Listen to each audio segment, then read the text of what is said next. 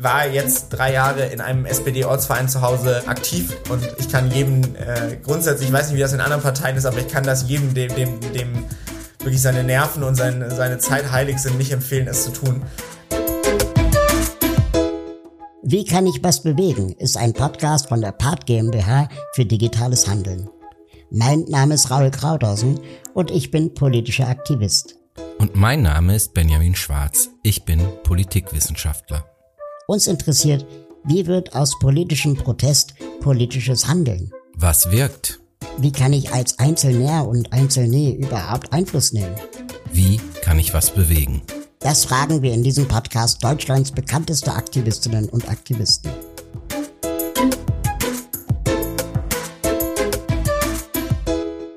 Heute sprechen wir mit Dario Schramm.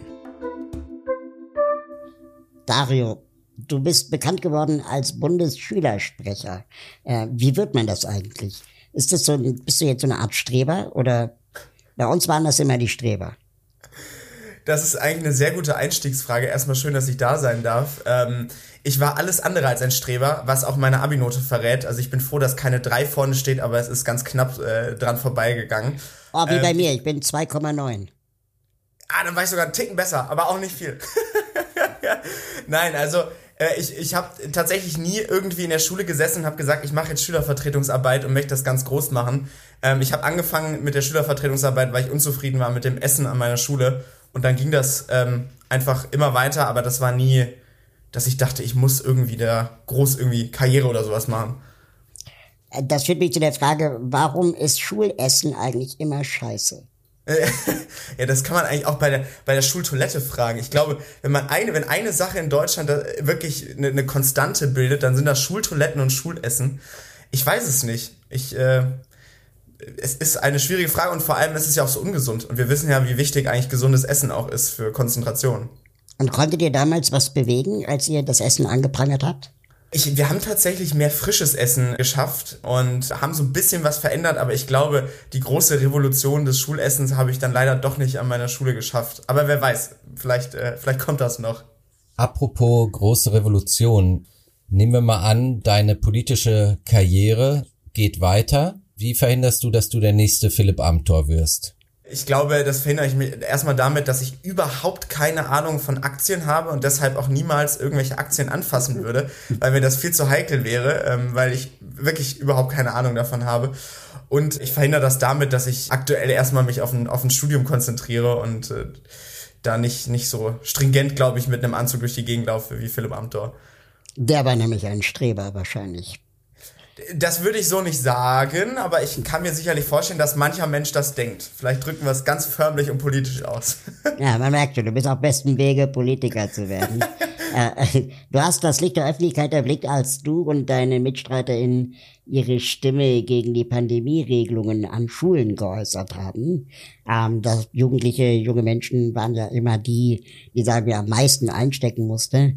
Ähm, und darüber habt ihr ein Buch geschrieben, die Vernachlässigten, Generation Corona, wie uns Schule und Politik im Stich lassen, die Streitschrift einer Corona-Abitur, die, die Streitschrift eines Corona-Abiturienten. Wie ging das los? Wann habt ihr damals angefangen, das Buch zu schreiben? Und wie habt ihr es geschafft, so viel Aufmerksamkeit dafür zu generieren? Also ich habe das Buch äh, jetzt quasi alleine am, ähm, äh, im letzten Herbst geschrieben, nachdem ich äh, mein, mein Abitur gemacht habe. Und ich habe auch lange überlegt, gerade da sind wir auch wieder beim Punkt Streber, ob ich es überhaupt schreiben soll, weil ich lange Angst hatte, ähm, eigentlich auch bis zur Veröffentlichung, dass dieses Buch rauskommt und die ganze Welt denkt, ein 21-Jähriger möchte jetzt äh, Bildung äh, umkrempeln und äh, irgendwie Bildungsprofessor spielen, obwohl er das natürlich als Abiturient nicht sein kann. Ähm, Im Endeffekt war dieses Buch oder ist dieses Buch eigentlich nur der Versuch gewesen, alles, was ich so wahrgenommen habe, auch gerade in dieser Zeit eben als Schülervertreter, mal runterzuschreiben, weil ich gemerkt habe, dass es einfach mehr ist als nur drei, vier Sätze in, in tagesaktuellen Fragen. Und ähm, ja, das war so, das ist so das Ergebnis, was dabei rumgekommen ist. War eure Arbeit eigentlich erfolgreich aus deiner Sicht? Das ist eine super schwere Frage. Also ich glaube, dass ähm, ich oft eine sehr große Frustrationsgrenze erreicht habe. Also gerade in den Zeiten der Pandemie hatte ich oft den Eindruck, Und es gab wirklich oft den Moment, dass ich dachte, warum mache ich das eigentlich? Also weil es ja tatsächlich äh, auch bis abends immer ging, in, in Zeiten, wo äh, meine Freunde irgendwie was Schönes gemacht haben, ich irgendwie in Konferenzen gesessen habe und ich gedacht habe, wir spielen hier irgendwie klein, klein Politik, aber eigentlich ist das total egal, was wir machen, was wir fordern, was wir ausarbeiten. Von daher, ich glaube, natürlich wünscht man sich immer, dass man mehr gehört worden wäre. Aber es gibt sicherlich auch Punkte, wo ich zumindest hoffe, dass wir ähm, da was angestoßen haben. Ja. ja, lass uns doch noch mal da bleiben kurz ein bisschen. Also die Leute, die das vielleicht nicht so mitgekriegt haben, wie war das damals? An welchem Punkt hast du gesagt oder ihr zusammen gesagt, okay, so geht das nicht. Wir haben den Eindruck, diese Politik geht vollkommen an uns vorbei. Wir müssen jetzt dort ein bisschen lauter werden. Also es gab eigentlich punktuell ziemlich oft den Eindruck, dass man nicht mit einbezogen wurde, was natürlich damit immer zusammenspielte, dass man als Interessensvertreter, und das ist spannenderweise bei den Eltern und bei den, bei den Lehrern genauso gewesen, mit denen man sich ja dann irgendwann noch abgesprochen haben, dass die gesagt haben, ähm, also es war wirklich, irgendwann hat man sich zusammengetan, so als Schulgemeinde und hat gesagt, vor jeder Entscheidung eigentlich, dass man gesagt hat, wie, wie können jetzt hier eigentlich Entscheidungen getroffen werden, ähm, ohne dass wir damit einbezogen werden. Aber der Anfang war genau eigentlich mit der Pandemie ging das los. Ich weiß, der erste Moment, wo ich gedacht habe, das ist politisch etwas, was ohne die Beteiligten stattfindet, das war der Moment, als die Schulen wieder aufgemacht worden sind. Da war nämlich der große Kampf, ich, der eine oder andere erinnert sich vielleicht daran, zwischen Markus Söder und Armin Laschet, wer traut sich mehr zu öffnen. Und so habe ich das auch als Schüler wahrgenommen. Da war das völlig egal, wie sehr ist das Virus erforscht, wie sehr weiß man, wie gefährlich das ist. Es ging schlussendlich wirklich darum, wer macht als erstes die Schulen wieder auf und das war der erste Moment, wo ich gedacht habe, ähm, Politik trifft hier gerade Entscheidungen über die Köpfe der, die es sozusagen betrifft, einfach hinweg. Das finde ich total spannend, was du da erzählst, weil ich habe mir in einem Podcast äh, gehört von einem Schul- und Jugendpsychiater, der gesagt hat, dass wir in der Öffentlichkeit ja eigentlich, wenn es um Schule äh, geht und Corona, immer das aus der Perspektive beleuchtet haben, ja, die Kinder, die brauchen irgendwie andere Kinder oder die Jugendlichen, damit sie nicht alleine sind und es gibt so viel Missbrauch zu Hause und so weiter. Und dieser Psych Schulpsychiater, der hat gesagt, dass er an dieser Debatte so schlimm findet, dass nie die Frage gestellt wird, wie viele Kinder eigentlich aber jetzt auch sagen wir mal, erleichtert sind, dass sie nicht in die Schule müssen, weil sie in der Schule gemobbt wurden oder unter sich unter Druck gefühlt haben. Und dass eigentlich, und das war seine Vermutung, die Schulen immer nur deswegen geöffnet werden sollten, damit die Eltern wieder arbeiten gehen können. Und es nie um die SchülerInnen ging. Das, das ist ja auch lange nicht so formuliert worden. Da sind wir wieder bei der Frage politisch kommunizieren, ähm, was ich auch ganz grauenhaft finde. Also das zum Beispiel ist auch ein ganz großer Punkt, den ich ganz schlimm fand in dieser Pandemie. Ich, ich weiß nicht, fragt euch mal selber, habt ihr einmal in den letzten zwei Jahren den Satz gehört, wir wissen es nicht oder wir, wir können es nicht gerade absehen? Also ich habe es nie wahrgenommen und dabei gehört das natürlich zur Realität. Also in so einer Pandemie kann man auch als, ich sag mal, gefühlte allwissende Politik ja nicht immer alles wissen. Und das ist das, was ich so schlimm fand, dass man immer gesagt hat, man weiß, also ja, dann und dann gehen die Schuhe wieder auf, wir, wir kriegen alles hin. Ähm, aber was du gerade gesagt hast, Raul, ist absolut richtig, dass ähm, eigentlich der Punkt immer nicht der war, Bildung ist das Wichtigste, sondern die Wirtschaft. Das ist jetzt auch so ein bisschen ähm, Bingo spielen, weil das natürlich auch so klassische Phrasen sind. Aber es stimmt. Also Betreuungsplätze wie Kita und Schulen äh, waren nur deshalb immer so kritisch, ähm, äh, wenn es um Öffnung ging, damit die Eltern eben wieder arbeiten können. Und das ist zwar verständlich, aber trifft irgendwie nicht so ganz die Bedeutung eigentlich von Schule und Kita. Genau, wie systemrelevant sind eigentlich Kinder? Ja, und das, das, das fand ich immer spannend. Ja. Ja, und vor allem auch wie gefährlich, also das ist ja auch ein ganz großer Punkt, was passiert eigentlich mit der Generation, wenn man über Jahre hinweg eben nicht die Bildung als, als gut sieht, sondern eigentlich nur dieses Betreuungs, diesen Betreuungsaspekt.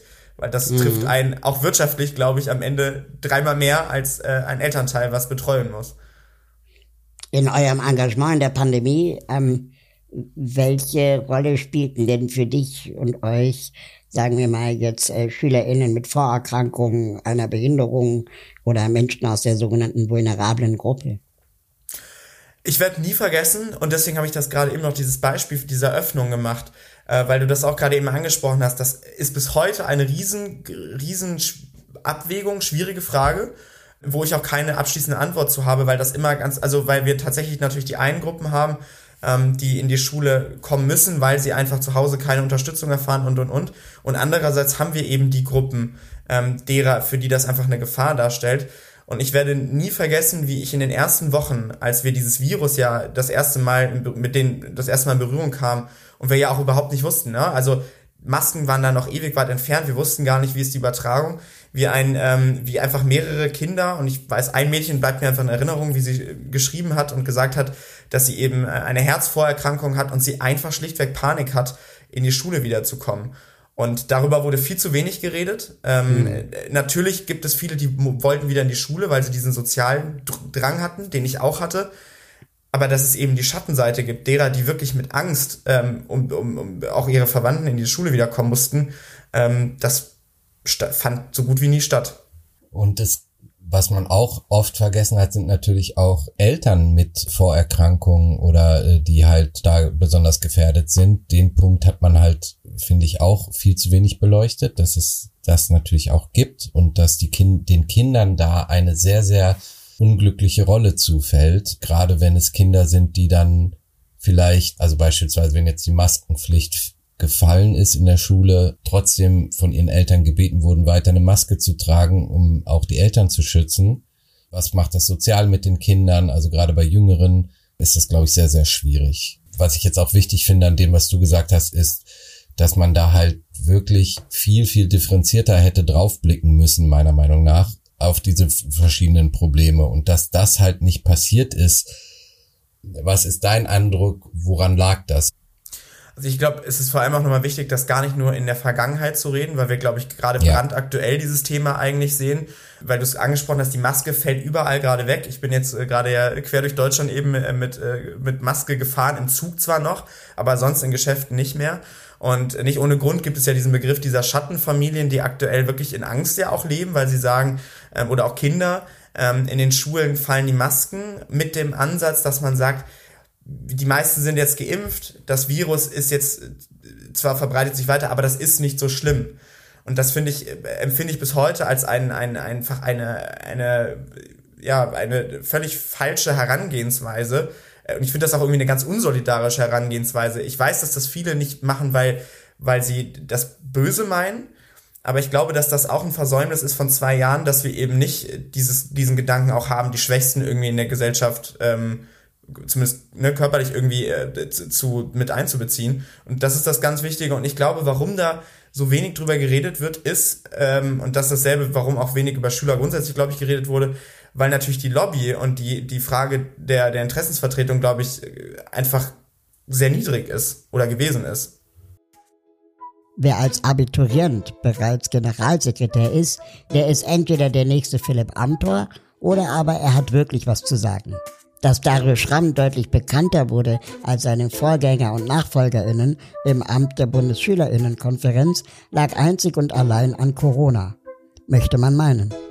Doch die Pandemie allein hat nicht dafür gesorgt, dass Deutschlands oberster Schülerinnensprecher Interview nach Interview gab und zum Gesicht derjenigen wurde, die sich von der Politik vergessen fühlten. Dafür sorgte der heute 22-jährige Rheinländer selbst, indem er mit seinen MitstreiterInnen laut wurde und deutlich machte, was alles schief lief in der schulbezogenen Corona-Politik von Bund und Ländern.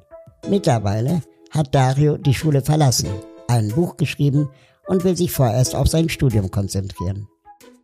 Wie ist das denn als oberster Schülersprecher des Landes für dich gewesen, sozusagen vor der Corona-Pandemie? Haben sich wahrscheinlich viel, viel weniger Leute in der Öffentlichkeit dafür interessiert, wer jetzt oberster Schülersprecher des Landes ist. Dann gab es schon wahrscheinlich einen deutlichen Zuwachs an Aufmerksamkeit und wie hat sich das, das ist was, was mich besonders interessiert, von politischer Seite aus gezeigt? Gab es von dort aus auch diese Aufmerksamkeit oder war das ein rein mediales Ding? Also erstmal war es natürlich eine sehr schwierige Sache, auch, also das, das ist vielleicht auch nochmal, auch gerade in dem Zusammenhang, weil wir gerade darüber geredet haben, eben, oder weil ich das auch gerade angesprochen habe, diese Stimme, auch gerade von denen, ähm, die vielleicht eben Vorerkrankungen oder andere Dinge zu haben. Das habe ich übrigens als größte Herausforderung irgendwie empfunden, dieses, wir haben über 33.000 Schulen in Deutschland, knapp 10 Millionen Schülerinnen und Schüler, Dabei bin ich nur an einer Schule von denen und ich bin nur ein Schüler und das ist halt immer super schwer auch zu sagen und das, das war dann auch immer, wenn dann die Frage kam, wie sehen das denn die Schüler? Also das ist ja nicht, die Schüler sind ja keine homogene Gruppe, ähm, die eine Meinung haben, die, die eine Schule, die ist nur so ausgestattet. Das fand ich das Schwierigste. Das wie mit den Behinderten. Ja, ja, das, also ne, sofort, die, wie geht's denn euch? Einfach mal pauschalisieren, das ist, ist schwierig. Ja, und also im Endeffekt ist es tatsächlich so gewesen, dass medial, man kann das ganz klar eigentlich sehen, in dem Moment, wo medial die Nachfrage größer wurde nach Schülerthemen, ist die politische Nachfrage größer geworden, weil natürlich eben ähm, die, die sozusagen Berater im Hintergrund gesagt haben, wir müssen das mit einbeziehen. Wirklich aktiv von politischer Seite, ähm, selbst im Bundestagswahlkampf, von allen Parteien, quer durch die Bank, eine wirkliche ernsthafte Nachfrage wenig, sehr wenig.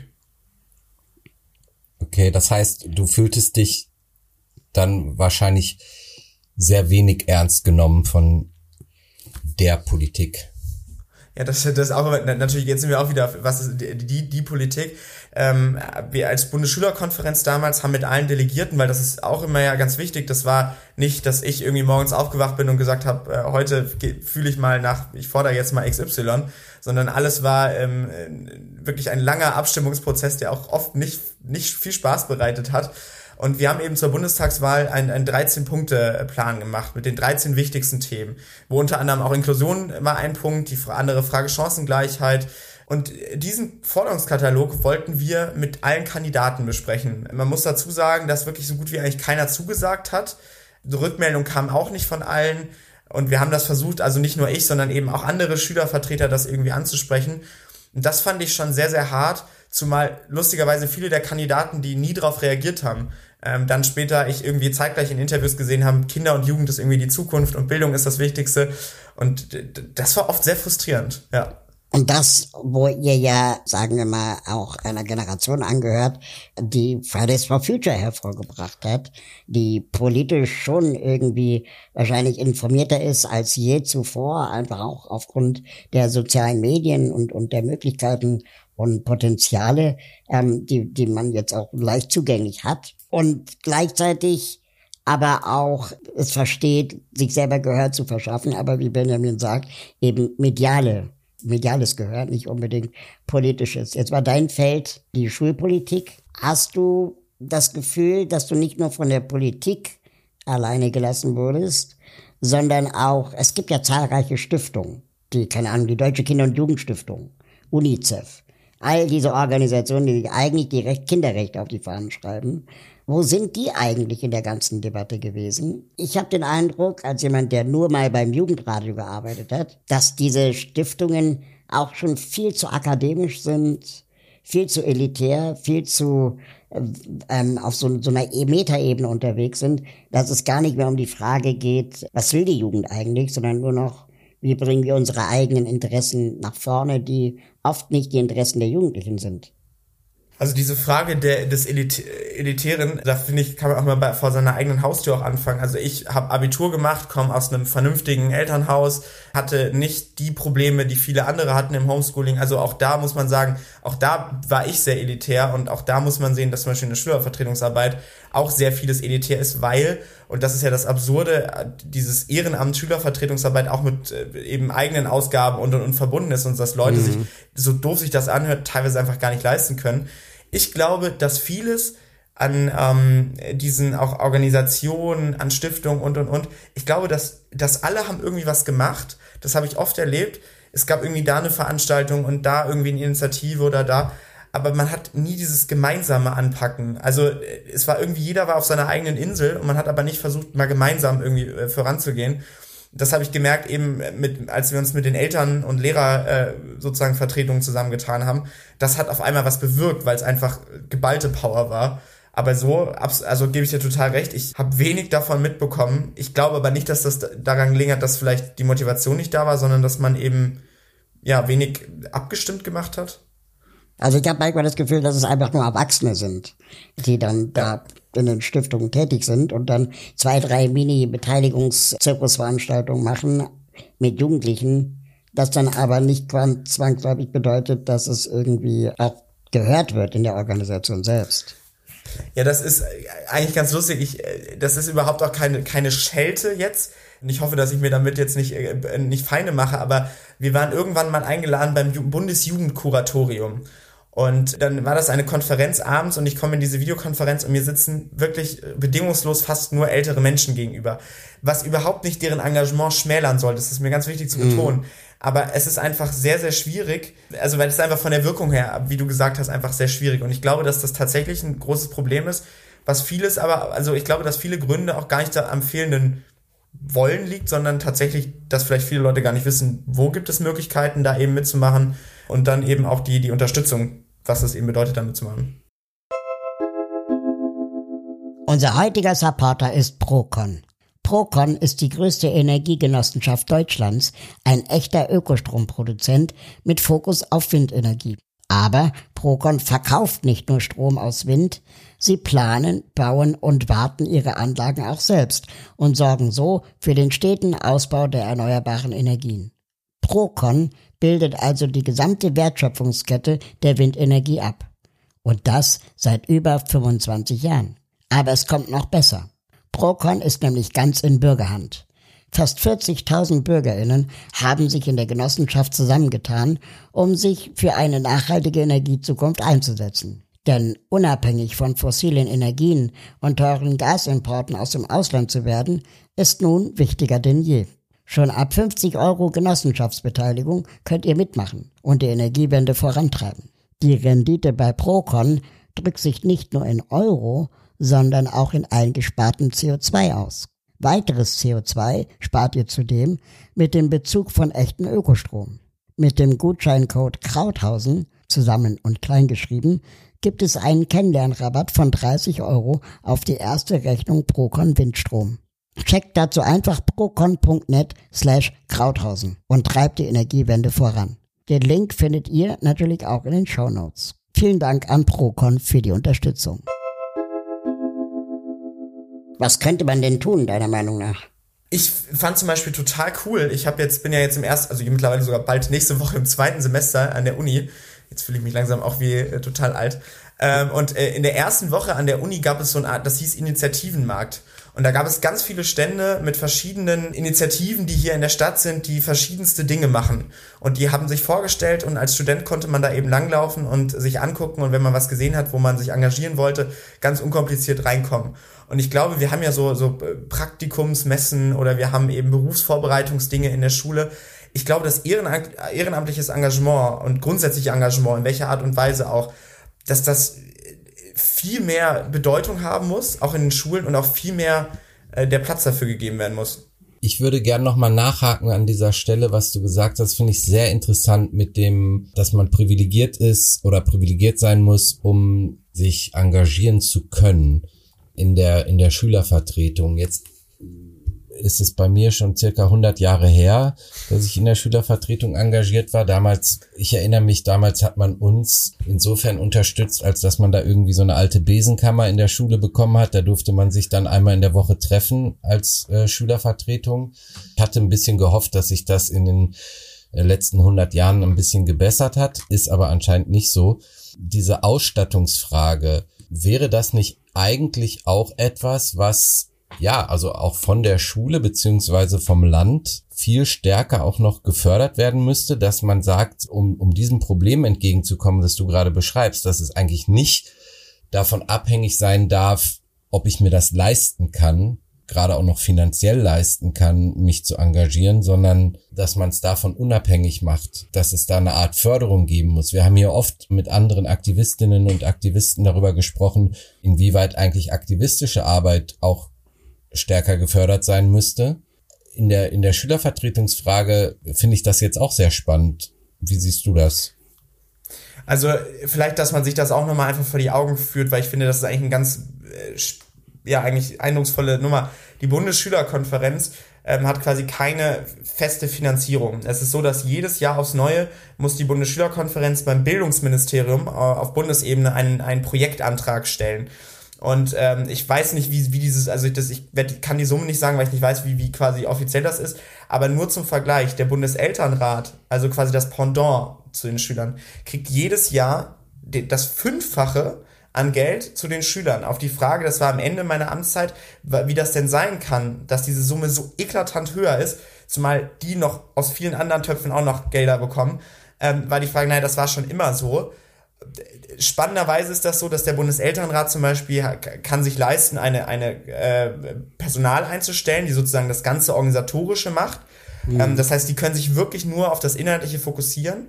Ich würde behaupten, 80 Prozent der Arbeit, die bei uns in der Bundesschülerkonferenz waren, waren so rein organisatorische Dinge, ähm, die überhaupt nichts mit dem Ding zu tun hatten. Und das sind so ganz banale Sachen, aber wenn zum Beispiel eine Veranstaltung zur Bildung ist oder Politiker treffen sich in Berlin und ähm, da gehen dann Interessensvertreter hin. Dann war, ist das bei allen anderen Interessensvertretern eben oder anderen Möglichkeiten ist das so, da werden dann Fahrtkosten bezahlt, dann wird eine Übernachtung ist möglich abzurechnen.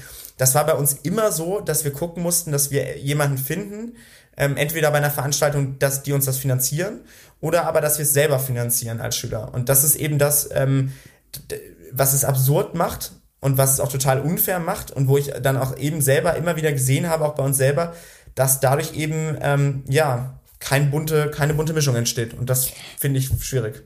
Was ich so krass finde, meine Mitbewohnerin, die ist Lehrerin. Ja. Und was die für Stories erzählt, wie unwürdig es ist, alleine den Kopierer benutzen zu dürfen, ja. als Lehrerin. Ja, frage ich mich manchmal, das ist ja dann als Schüler für uns schon ein Horror gewesen, mal was kopieren zu dürfen. Wenn du aber jetzt Schülerinnenvertreter bist und meinen Kopierer brauchst, ist jetzt auch nicht unüblich. Wie unwürdig das Benutzen eines Kopiergeräts ist im Vergleich zu Büros, im Vergleich zu, keine Ahnung, Copyshops. Ähm, und warum das Problem noch nicht gelöst wurde. Und dann habe ich darüber zufälligerweise mit Tanja Häusler gesprochen, die Gründerin der TinCon. Kennst ja die Konferenz, die Teenage Internet Network Conference. Und die hat gesagt, das Problem ist, dass äh, es für Schüler außerhalb der Schule schafft, keine Lobby mehr gibt. Also alle sind froh, dass sie nie wieder da rein müssen, außer sie sind LehrerInnen. Und die LehrerInnen, die haben genug Probleme. Aber es gibt ka kaum Eltern, die aus Überzeugung, dass es eine, also natürlich gibt es Eltern, die eine gute Schule wollen, aber die wollen halt nur die Schule ihres Kindes verbessern. Und die wollen nicht Schule allgemein verbessern. Und äh, jede Schule hat scheiß Toiletten, hat scheiß Kantinen und scheiß Kopiersysteme. Also sorry. Und das, also vielleicht den Satz, okay, und das, was du gerade gesagt hast, resultiert dann darin, das, was wir in Deutschland sehen, dass in Bezirken und Kommunen, wo eben ein hohes Einkommen ist, die Schulen deutlich besser ausgestattet sind, eine Schule deutlich angenehmer aussieht, weil eben das Engagement der Eltern dabei ist und in sogenannten Brennpunkt, ich finde diesen Begriff auch schwierig, aber egal, also Brennpunktbezirken oder eben Bezirken, wo die, wo das durchschnittliche Einkommen niedriger ist, äh, eben auch noch, noch, also wirklich Baracken stehen. Und das ist ja das, was ich so grauenhaft finde, wenn man durch Deutschland geht. Du kannst anhand der Schule erkennen, wieso das in Anführungszeichen Klientel ähm, ist drumherum. Und das äh, halte ich für, für ein Land wie Deutschland ähm, ein, ein völliges Armutszeugnis. Würde ein Wahlrecht ab 16 diese Situation ändern? Ich bin ein überzeugter äh, Fan vom Wahlrecht ab 16, einfach aus einem ganz einfachen Grund, dass wir viele haben, die mit 17 und auch teilweise 16 in der Ausbildung sind. Also die zahlen Steuern, sind sozusagen, ähm, ich bin da kein Fan von, das zu sagen, aber es ist ja, ne, also mit, du zahlst Steuern, du bist irgendwo Teil der Gesellschaft, das bist du auch ohne, wenn ohne dass du Steuern zahlst. Aber ähm, ich finde, dass die schon mal sowieso ein Anrecht darauf hatten, haben sollten, mitzubestimmen, wie politisch eben ein Land äh, in welche Richtung geht. Und dann finde ich es schwierig, dass wir in Schulen viel zu wenig, aber er findet zumindest manchmal statt, politische Bildung machen oder politischen Unterricht haben, aber dann im besten Fall sagen, aber jetzt warte noch mal drei, vier Jahre, bis du tatsächlich ähm, mm. reif dafür bist, ähm, äh, zu wählen. Warum glaubst du, sind vor allem konservative Parteien gegen das Wahlrecht? Weil es gegen sie wäre? Also ich glaube ja, also zumindest, ich, dass einige Konservative sind auf jeden Fall dagegen, weil sie natürlich wissen, äh, dass sie davon nicht profitieren. Jetzt bin ich natürlich in der SPD und da zeigen ja auch Umfragen, ähm, dass jetzt die SPD auch nicht profitieren würde davon.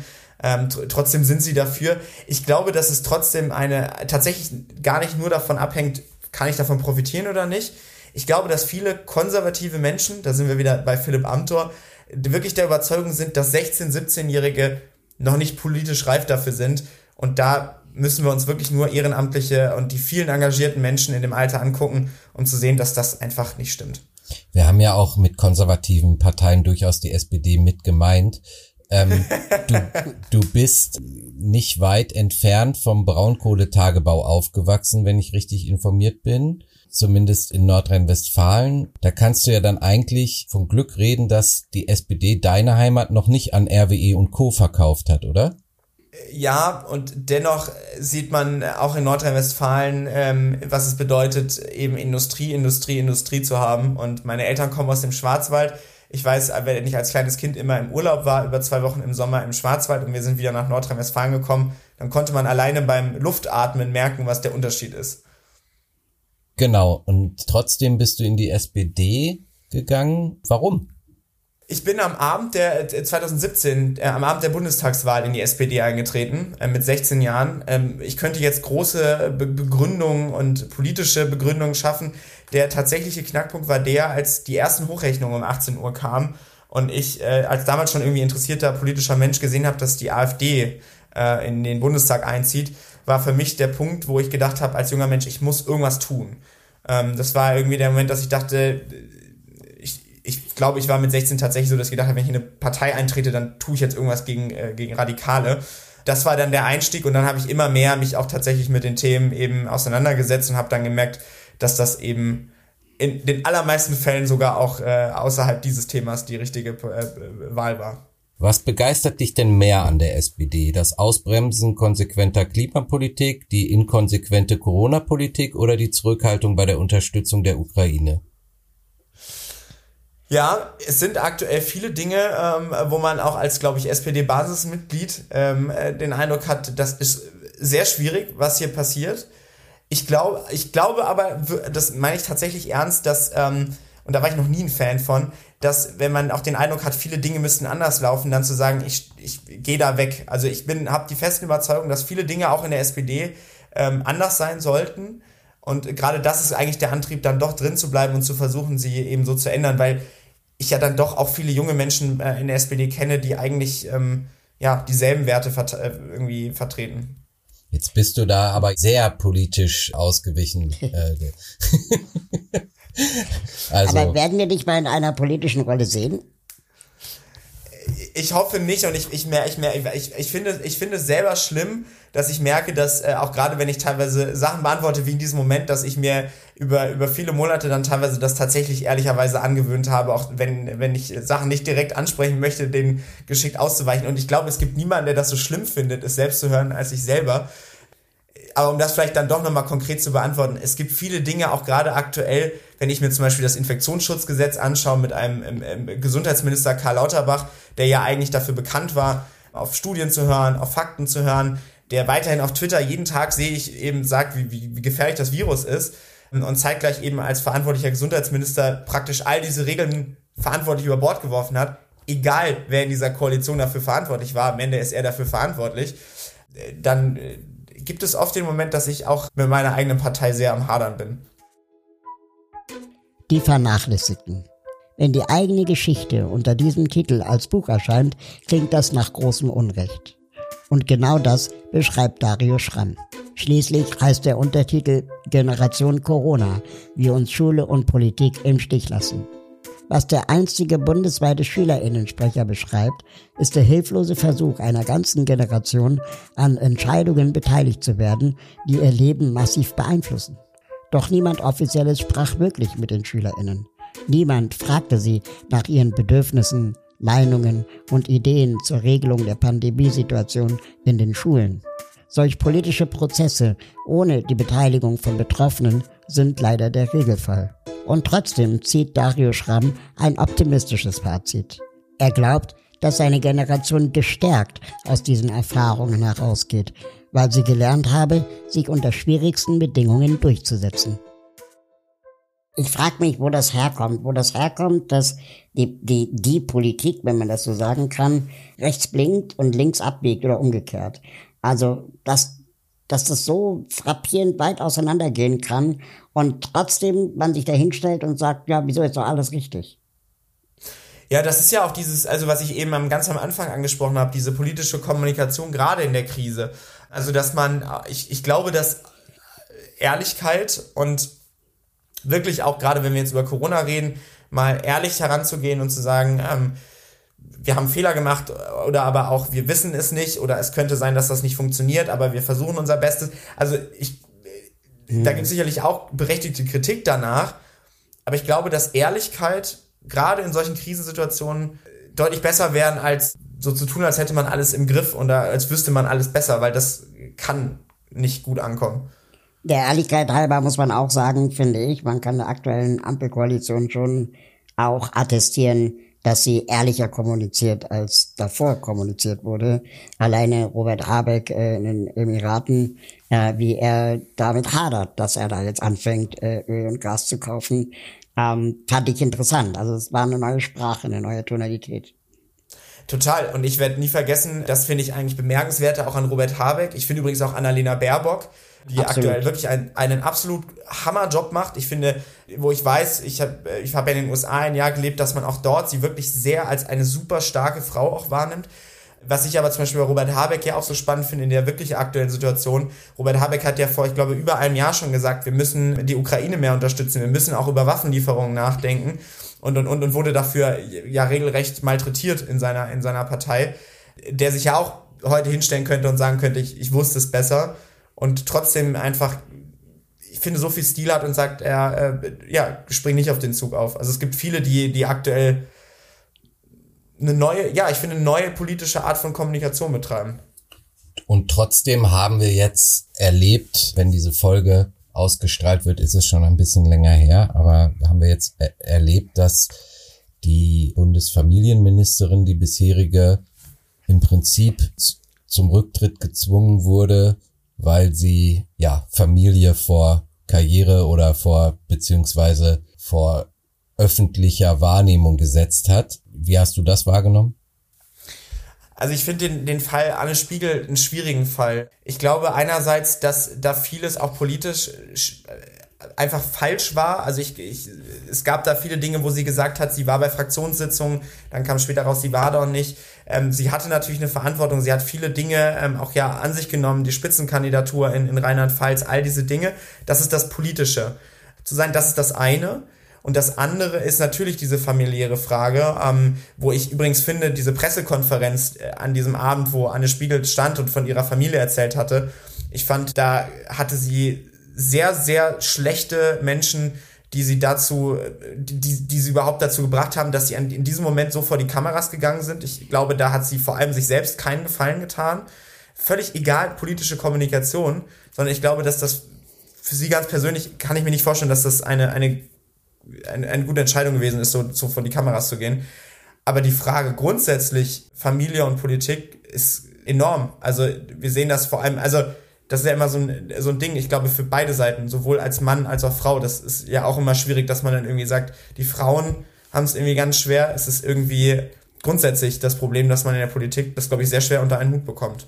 Ja, und offenbar müssen die Grünen auch ernsthaft da noch viel, hast du recht, noch viel lernen und können da noch viel von den großen Volksparteien lernen, was das Aussitzen solcher Sachen angeht. Also es gibt ja nicht wenige Menschen, die sagen, hätte Anne Spiegel einfach überhaupt nichts gesagt, wäre sie ganz sicher noch im Amt. Denn da gab es ja gerade in der letzten Regierungskoalition sehr viele Fälle, wo eigentlich man stündlich mit Rücktritten gerechnet hätte oder sie gefordert hat, aber einfach keine Stellungnahmen kamen in der Hinsicht. Also ich kann mich gar nicht daran erinnern, was Andreas Scheuer eigentlich zum Maut und allem, was da so ans Licht gekommen ist, gesagt hat.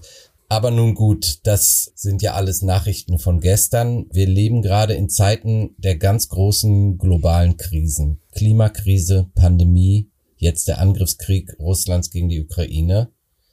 Was macht dir persönlich, gerade als jüngerer Mensch, Hoffnung für die Zukunft? Raul würde sagen, es ist jetzt so eine Daddy-Frage, aber ich habe ja, sie trotzdem mal gestellt.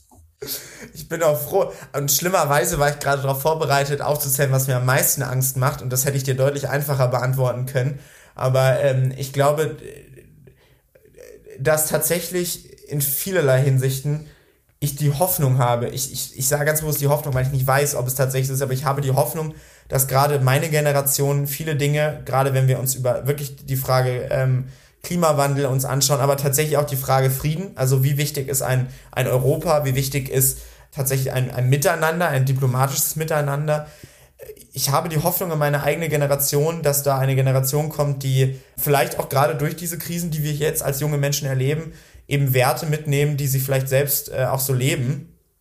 Und das kombiniert mit übrigens all den Themen, die wir auch schon hatten, also Wahlrecht ab 16, Mitbestimmung und und und, zeigt uns eigentlich auch, wie wichtig das ist, dass wir eine Generation wie meine unterstützen ähm, in, in, in der Frage der Demokratie, dass, dass ein junger Mensch, äh, wenn er eben aufwächst, weiß, äh, was für ein hohes Gut dieses demokratische Gut ist, weil ich glaube, da bin ich so selbstkritisch auch mit meiner eigenen Generation, dass viele das als so eine Selbstverständlichkeit wahrnehmen, dass man schon nochmal auch darauf hinweisen kann, wie wichtig das ist, aber vor allem auch wie fragil.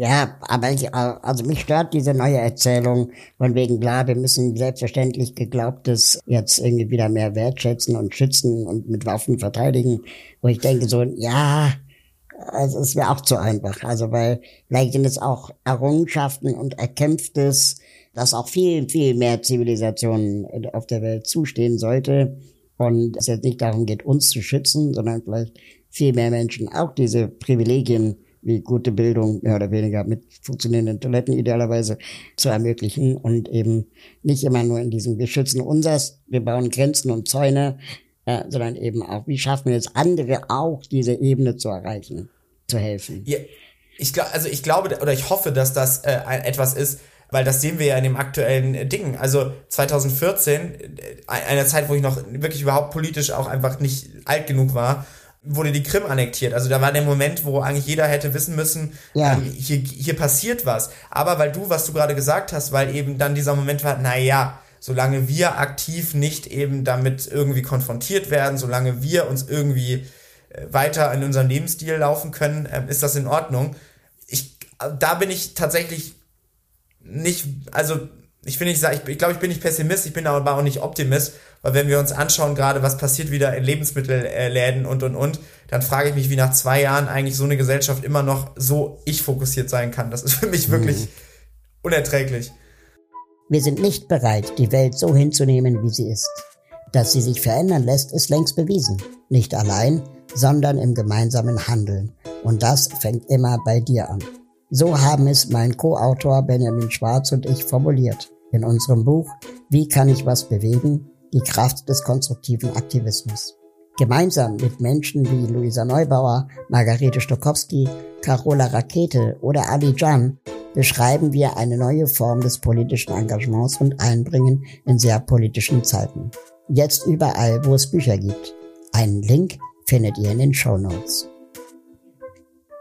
Meine, meine letzte Frage, die ich unbedingt dir stellen will, weil äh, ich habe ja vorhin erzählt, dass ich beim Radio gearbeitet habe und äh, das war Jugendradio und wir haben immer damit gehadert, dass die Belegschaft beim Sender älter war als die Hörerschaft. Das ist ein Problem. Ja, du bist ja ganz schnell in diesen Daddy-Jokes oder du bist ganz schnell in so einem Politiker-Ding. Was Sub- oder LehrerInnen-Ebene, wo du dann einfach als Jugendlicher denkst, so, ach, komm an, okay, Boomer, ja. und, und es wird dann einfach cringe, wenn ein 40-Jähriger sagt, oh, das ist doch voll safe und so. Ähm, oder cringe wie, sagt. Oder cringe sagt, so wie ich gerade. Wie, was empfiehlst du Erwachsenen, sich für Jugend, die, die sich ernsthaft für Jugendliche engagieren wollen, wie sie genau dieses, den ersten Eindruck des Okay-Boomers vermeiden könnten? Also ich, ich habe immer wahrgenommen, dass authentisch sein das, das Beste ist, weil wenn jemand, das habe ich dann auch schon mal erlebt auf Veranstaltungen, wenn dann jemand tatsächlich jedes zweite Wort ist äh, cringe oder äh, Digger. Das habe ich, irgendwann habe ich das mal erlebt, da hat irgendjemand Digger gesagt. Und du hast aber gemerkt, das würde der niemals, würde der privat das Wort Digger benutzen.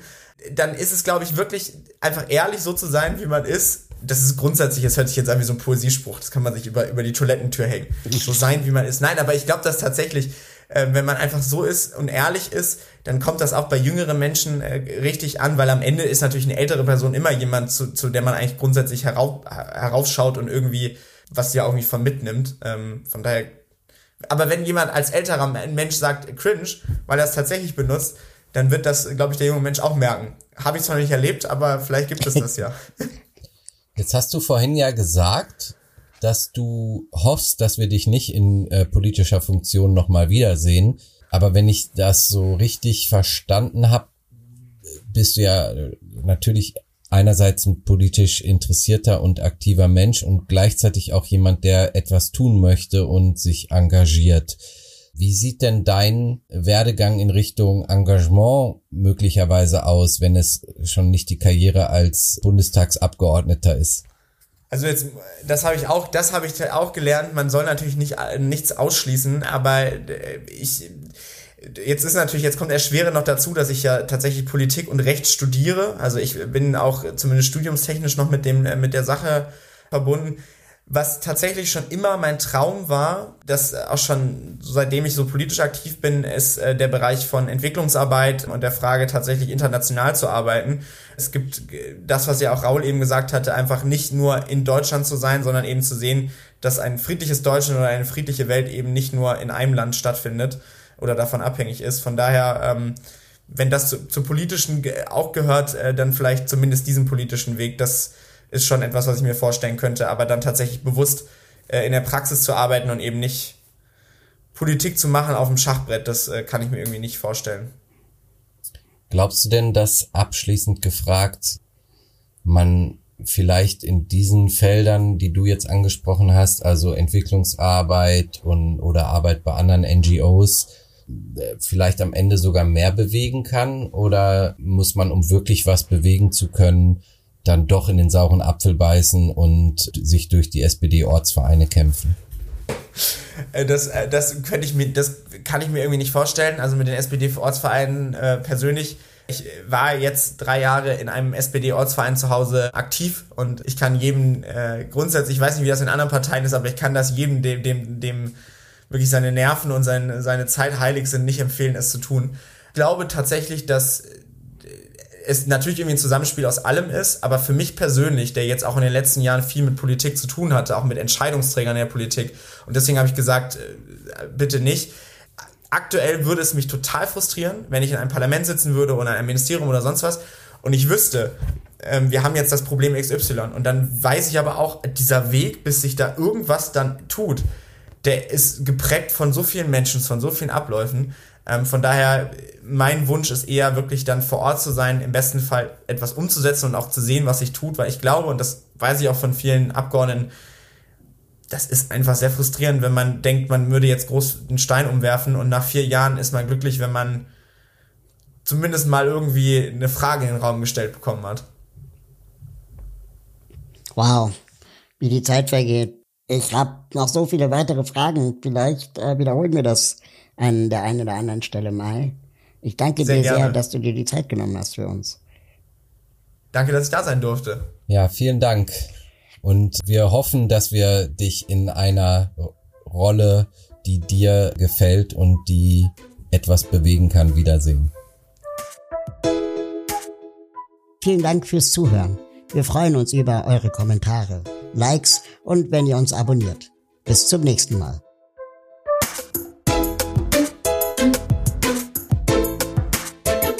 Dieser Podcast ist eine Produktion der Part GmbH für digitales Handeln.